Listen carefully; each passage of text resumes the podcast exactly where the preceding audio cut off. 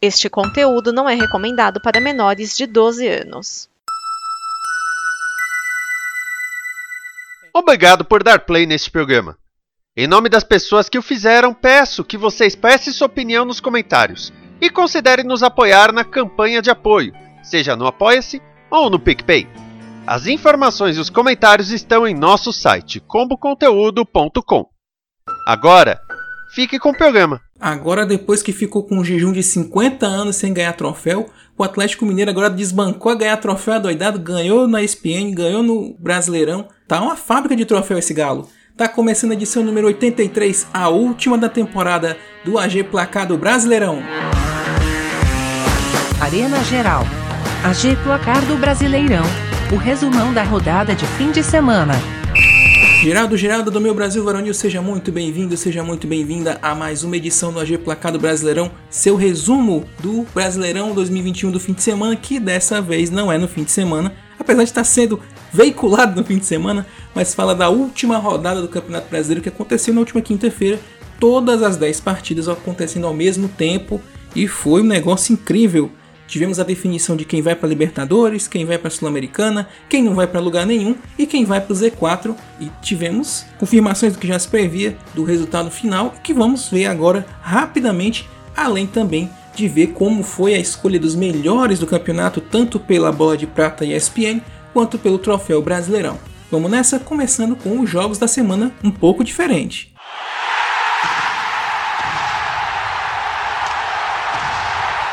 Os 10 jogos aconteceram de forma simultânea, então é impossível acompanhar os 10 ao mesmo tempo. Mas a gente fez aquele zap maroto, escolhemos alguns jogos para ver, mas essa rodada foi difícil porque 9 das 10 partidas valiam alguma coisa no final. Tudo bem que duas delas acabaram não valendo nada mesmo, mas no final das contas, 7 partidas decidiram realmente as últimas vagas do campeonato algumas surpresas, algumas emoções no finalzinho que nós vamos acompanhar agora e vamos dividir então essas partidas em três blocos. Vamos começar com as partidas que no final das contas não valeram de nada.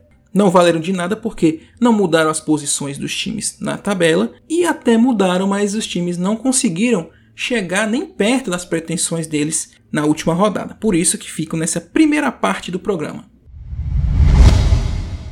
O Palmeiras encerrou a temporada com o terceiro lugar na tabela e com mais uma vitória, 1 a 0 sobre o Ceará na Arena Barueri. O Vozão tinha chance de ir a Libertadores pela pré-Libertadores, mas precisava vencer. Não passou nem perto disso, pois o time de jovens do Verdão soube segurar bem o time cearense, principalmente no segundo tempo. O gol do Palmeiras foi marcado pelo Kevin ainda na primeira etapa. Claro que o VAR daria as caras com seus problemas no campeonato. Tudo bem que o jogo não valia nada no fim das contas, mas é grave como a arbitragem no Brasil é ruim. Lima derrubou Giovanni na área claramente e o juizão e o VAR ignoraram. O resultado não muda o panorama do verde, mas mostra que a base vem forte. Já o Vozão vai ter que se contentar com a Copa Sul-Americana.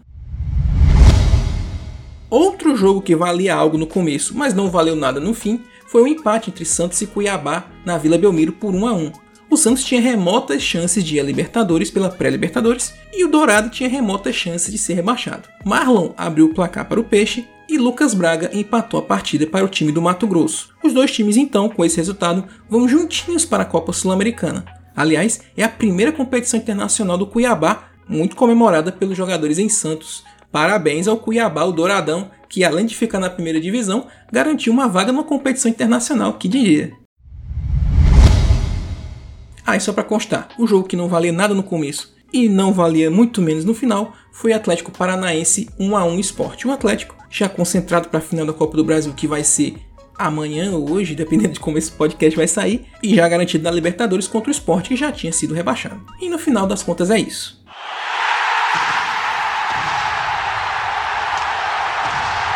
Chegou a hora de olhar como foi a briga pela vaga final da Libertadores na fase de grupos e pelas duas vagas na pré-Libertadores. O Fluminense encheu o Maracanã para conseguir a sua vaga na pré-Libertadores 3 a 0 sobre a Chapecoense. Todos os gols foram na segunda etapa. David Braz, Luiz Henrique e Abel Hernandes marcaram para o Flu. O time tricolor agora aguarda o sorteio da pré-Libertadores para saber quem enfrentará na segunda fase da competição continental. Mas vai ter que encarar o Maracanã fechado, porque o estádio vai ficar até março sem ter jogos para implantação de gramado híbrido. Então o Fluminense vai ter que encontrar outro estádio para disputar a pré-Libertadores. Já a Chapecoense sai de 2021 com recorde negativo. É o time com a pior campanha do Brasileirão na história dos pontos corridos, 15 pontos, uma única vitória. E o Fluminense poderia ter saído com uma vaga direta na fase de grupos, mas o RB Bragantino guardou o seu gol para os acréscimos do jogo, que lhe deu a vaga direta para a Libertadores sem passar pela pré. Foi uma vitória sobre o Internacional em casa por 1 a 0. O gol da vitória foi um golaço de Arthur, aos 47 minutos do segundo tempo, que sacudiu o Nabi Abichedi. É a primeira vez que o time de Bragança vai disputar a Libertadores e já direto na fase de grupos. Já o Internacional tem que agradecer muito o Grenal que ele ganhou. Se ele tivesse perdido aquele jogo, ele que estaria sendo rebaixado. Um ano terrível para o futebol gaúcho. E a última vaga para a Libertadores foi decidida no saldo de gols, exatamente. Atlético Goianiense e América Mineiro ficaram rigorosamente empatados em pontos vitórias, só não em saldo de gols, que foi o diferencial. O Atlético Goianiense lotou o Alfredo Acioli e venceu o Flamengo, recheado de jovens, 2 a 0. Já garantido com a segunda posição do campeonato, o Flamengo colocou a garotada, que até deu trabalho para o Dragão, só que não o suficiente para arrancar a vitória, já que Lucão e Toró marcaram os gols do time da casa. Mas não foi o suficiente para ir para a Libertadores, teria que tirar 7 gols de diferença. No entanto, a torcida celebrou, pois foi a melhor campanha do time no Brasileirão, terminando o campeonato no top 10. O Flamengo está procurando um novo treinador desesperadamente. Empatado em pontos com o Dragão, o Coelho fez história e conseguiu sua vaga na pré-Libertadores após vitória sobre o São Paulo em casa. O tricolor paulista também tinha chance remota de vaga na Libertadores, só que não segurou o América lá e também não segurou a torcida do Independência. E também não segurou o Ademir, que foi quem marcou os dois gols da partida para o time verde de BH. Agora, pela primeira vez na sua história, o América disputará a Libertadores em fase preliminar, logicamente. Já o São Paulo joga a Sul-Americana e tem que agradecer por ter ganhado esse prêmio porque não mereceu mesmo. Poderia ter sido rebaixado facilmente. Tanto é que o clima lá não está muito bom. Em áudio vazado na última sexta-feira, o coordenador de futebol Murici Ramalho afirmava que ele e o treinador Rogério Ceni iriam sair do clube porque não viam futuro no time na temporada de 2022. Claro que ele veio a público desmentir tudo, mas a treta está plantada.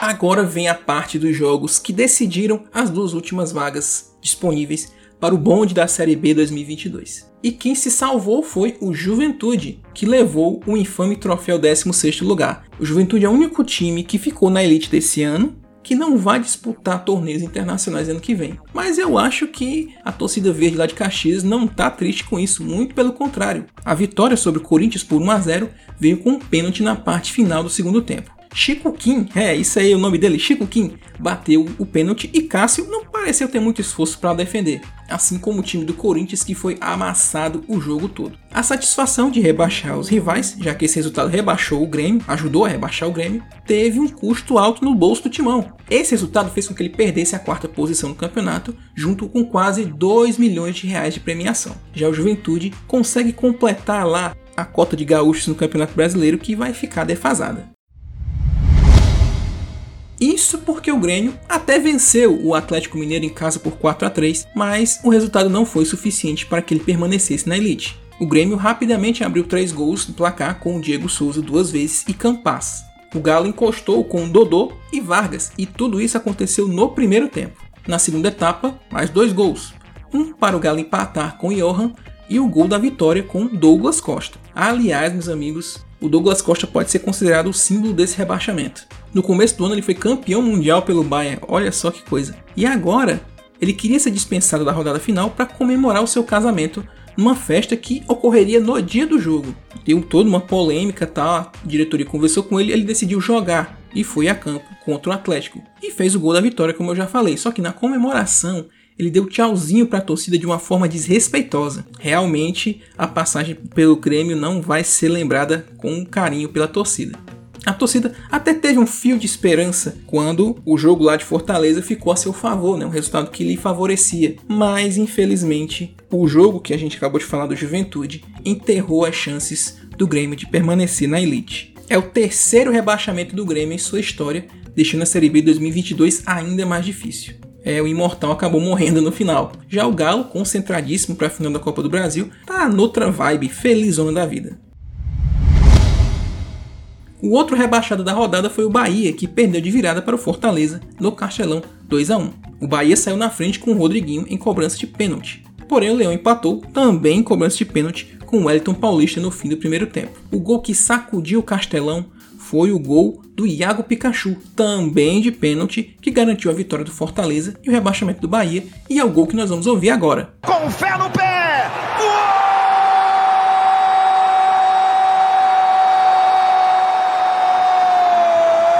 A voz da rodada da semana é esse gol do Iago Pikachu, o gol que deu a vaga no G4 para o Fortaleza e rebaixou o Bahia, o gol de virada por 2 a 1. O gol nós vamos ouvir na voz da Rádio Leão 100, TV Leão, que narrada pelo Carlos Cassiano. A gente vai ouvir o lance do pênalti e a cobrança do Iago Pikachu, que sacudiu e explodiu a Arena Castelão. Lá vem de Fortaleza de novo. David recebeu na grande área. Vai chutar no gol. Olha, tocou na mão do jogador baiano.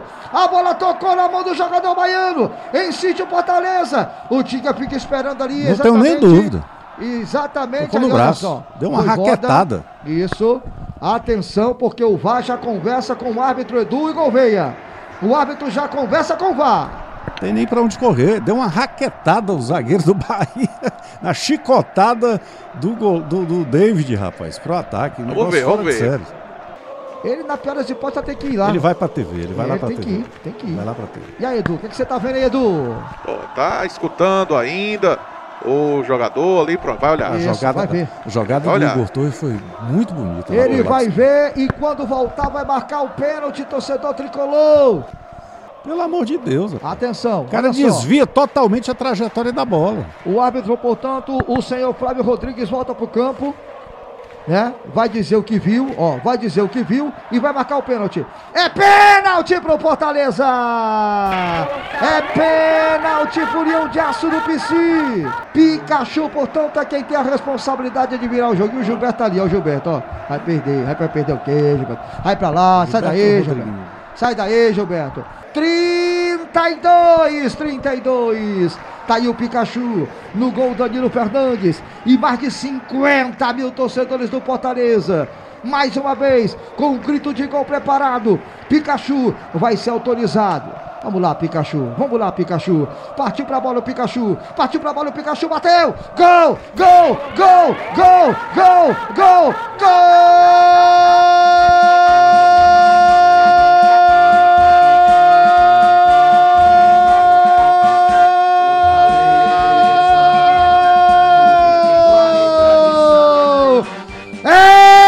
Fortaleza! É do Leão Internacional de Aço! É do Fortaleza Internacional Esporte Clube! Pikachu! Pikachu leva o delírio à nação tricolor na Arena Castelão. Pikachu é o nome do segundo gol do Fortaleza. Pikachu vira o jogo para o Fortaleza. Pikachu deixa a Arena Castelão, Edu. De novo, vermelho, azul e branco de felicidade, Edu. Um dos jogadores da seleção do Campeonato Brasileiro. Pikachu foi pra bola. Goleiro do lado, bola do outro, ele corre pro abraço, tira a camisa, vai comemorar com a nação tricolor. Iago Pikachu é o nome da emoção. Agora no marcador da Rádio Leão 100, na TV Leão. O tricolor cearense tem dois, o tricolor baiano só tem um Cassiano. No fim do jogo, uma festa espetacular da torcida do Fortaleza, com um lindo mosaico de luzes, algo que eu particularmente vi pouquíssimas vezes, se é que eu já vi alguma coisa parecida na vida. Realmente, galera, a gente quer que isso volte a acontecer na Libertadores, hein?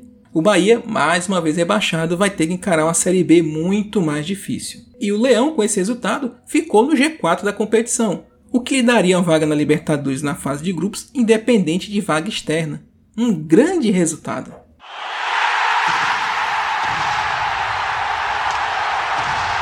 Classificação final do Campeonato Brasileiro. Chegamos ao final do campeonato. Temos agora todas as definições para 2022 já aqui na nossa mão. Vamos então ver como o Campeonato Brasileiro terminou.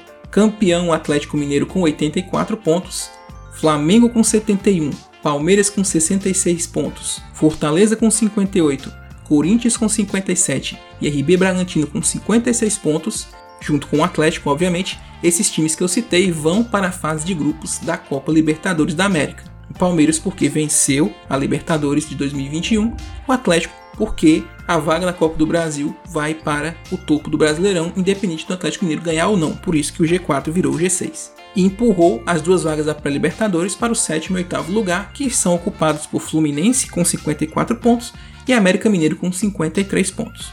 As seis equipes que vão para a Copa Sul-Americana, em nono Atlético Goianiense com 53, décimo Santos com 50, 11 Ceará com 50 também, 12 Internacional com 48, mesma pontuação do São Paulo em 13º, e em 15º Cuiabá com 47 pontos. O Atlético Paranaense, que terminou em 14º, também com 47, vai jogar a Libertadores porque venceu a Copa Sul-Americana deste ano. Em 16º, o troféu 16º lugar ficou com Juventude, com 46 pontos. E no Z4, os quatro times que se despedem do Brasileirão por enquanto, Grêmio com 43, Bahia também com 43 pontos, Sport com 38 e a Chapecoense a pior campanha dos pontos corridos com 15 pontos ganhos.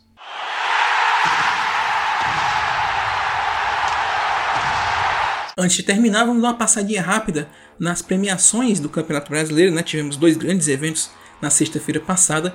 Para premiar os melhores do Campeonato Brasileiro, vamos nos focar apenas no Campeonato Brasileiro, nos jogadores, mas também tivemos várias outras premiações. Eu queria destacar aqui a premiação do Troféu Brasileirão para o zagueiro Klaus do Ceará, que foi premiado por sua ação de ensinar um funcionário do clube, se não me engano, um roupeiro, um massagista, a ler. Foi um negócio incrível, sensacional que eu queria deixar destacado aqui que é disso que a gente fala que o esporte pode mudar a vida das pessoas. Então, já deixo aqui os parabéns ao Klaus por essa atitude incrível e por outros jogadores também que entendem o futebol como algo mais do que a bola na rede. Vamos ver então como foram as premiações, começando com a bola de prata ESPN, que teve a seguinte seleção definida, essa seleção baseada em critérios estatísticos, tá? goleiro Everson do Atlético Mineiro, lateral direito Mariano, também do Atlético, os zagueiros Alonso do Atlético e Léo Ortiz do RB Bragantino. O lateral esquerdo ficou com Guilherme Arana, também no Atlético. Volantes Jair do Atlético Mineiro e Denilson do Internacional. Os meias Nátio Fernandes do Atlético Mineiro e Rafael Veiga do Palmeiras. Atacantes Hulk do Atlético Mineiro e Arthur do RB Bragantino. O treinador dessa seleção ficou com o Cuca. A bola de ouro, melhor jogador do campeonato, ficou com o Hulk do Atlético Mineiro. A artilharia, como todo mundo sabe, ficou com o Hulk com 18 gols. O gol mais bonito foi do Andrés Pereira do Flamengo e a revelação do campeonato foi Zaracho do Atlético Mineiro. Só destacando que nessa premiação também, assim como a do Brasileirão, tivemos também do futebol feminino. E bota aí no comentário o que, que você acha de ter uma GPB feminina, hein? A gente teria que colocar outra pessoa porque a cota aqui já tá cheia, mas por que não ter uma GPB feminino? Coloca aí no comentário o que, que você acha. Continuando, vamos aqui no Prêmio Brasileirão 2021, que é o prêmio oficial da CBF, com os melhores do campeonato, e que teve a seguinte seleção: o goleiro Everton do Palmeiras, lateral direito Iago Pikachu do Fortaleza, zagueiros Gustavo Gomes do Palmeiras e Júnior Alonso do Atlético Mineiro, lateral esquerdo Guilherme Arana do Atlético, volantes Edenilson do Internacional e Jair do Atlético Mineiro, meias Rafael Veiga do Palmeiras e Nátio Fernandes do Atlético Mineiro, atacantes Michael do Flamengo e Hulk do Atlético Mineiro. O treinador também foi o Cuca do Atlético Mineiro. Melhor jogador Hulk do Atlético Mineiro. Quantas vezes eu falei Atlético Mineiro nessas premiações? Artilheiro, Hulk do Atlético Mineiro, como a gente já sabe. Revelação, André do Fluminense. O craque da galera foi Michael do Flamengo, né? A, a nação rubro-negra em peso votou nele. E o gol mais bonito também foi dele, Michael do Flamengo, bem irônico, né? Porque ele só joga feio e quando ele joga feio, esquece. E foi isso, gente. Essa foi a premiação do Campeonato Brasileiro, que terminou com o Atlético Mineiro sendo campeão depois de 50 anos. E também acaba aqui a edição de 2021 do AGPB, que celebra hoje né, esses grandes feitos dos jogadores com essas premiações. Se você gostou, comente aqui o que você curtiu, o que você não curtiu, lá no post do podcast, tanto na arenageral.com.br quanto no comboconteúdo.com, nosso parceiro aqui nesse projeto. Não esqueça de passar nas nossas redes sociais. No final do ano tem umas coisinhas a mais aí para fazer o, o site rodar, fica ligado lá na arenageral.com.br e também na comboconteúdo.com, nosso parceiro aqui.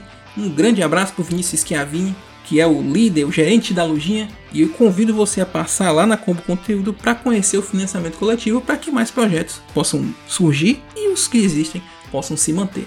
Além do Vinícius Schiavini, que eu acabei de deixar um abraço, queria deixar um abraço para o, é, o Bruno32, que é incrível o trabalho dele, que ele resume, corta as narrações de várias rádios, né? A voz da rodada seria muito diferente se não tivesse o trabalho dele que aqui eu deixo o agradecimento por ele fazer esse compilado. Ajuda muito a gente a pegar as narrações dos gols para colocar aqui para vocês. E principalmente essa minha esposa Camila que atura essas loucuras que eu faço aqui toda semana. Um grande beijo para ela. Um abraço também a você que sempre está aqui conosco ouvindo o AGPB. No mais é isso.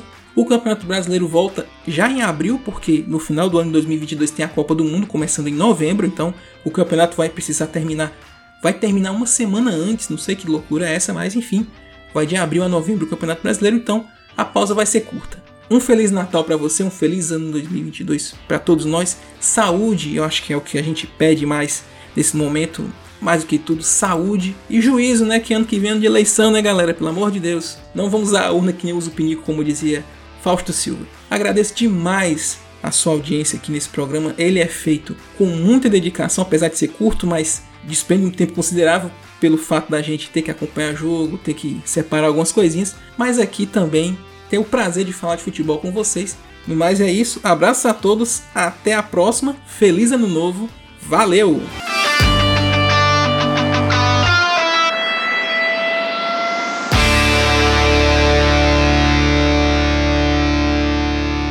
Esta é uma produção da Combo. Confira todo o conteúdo do amanhã em nosso site comboconteúdo.com.